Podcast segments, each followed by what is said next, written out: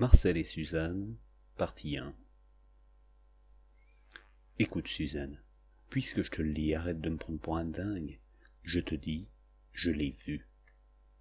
T'as vu quoi, Marcel?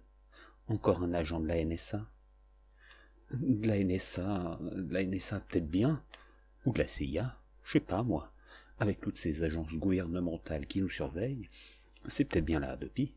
Même, même, même, je te dis, je les ai vus, là-bas, en face. Mais oui, Marcel. Mais oui. Parle plus doucement. Respire. Elle prend une respiration.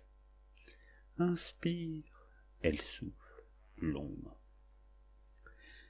Faut dire que Suzanne, elle le pratique depuis un moment, Marcel. Déjà, dans les années 60, il avait envie de balancer des mandales aux fachos pendant les guerres d'Algérie.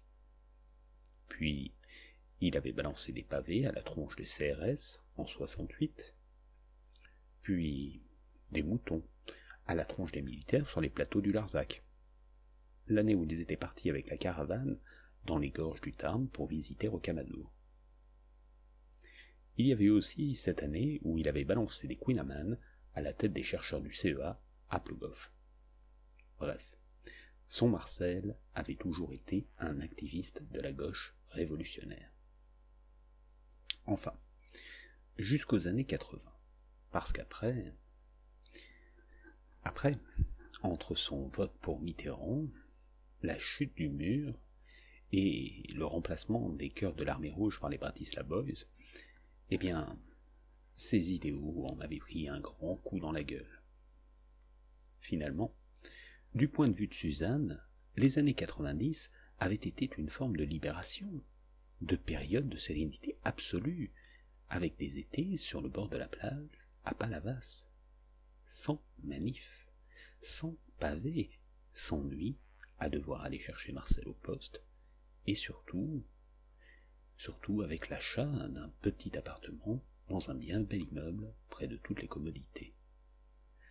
Un appartement où ils vivraient leur retraite et finiraient leur vie. Voilà, voilà. Mais le siècle nouveau était arrivé, avec son lot de nouveautés, dont cette diablerie d'Internet. Et là, ça a été le début de la fin. Il n'avait plus besoin de sortir, Marcel. C'est toute la misère du monde, les injustices et les complots qui arrivaient à présent dans leur salon. Il pouvait maintenant travailler à la révolution prolétaire dans son fauteuil, en charentaise.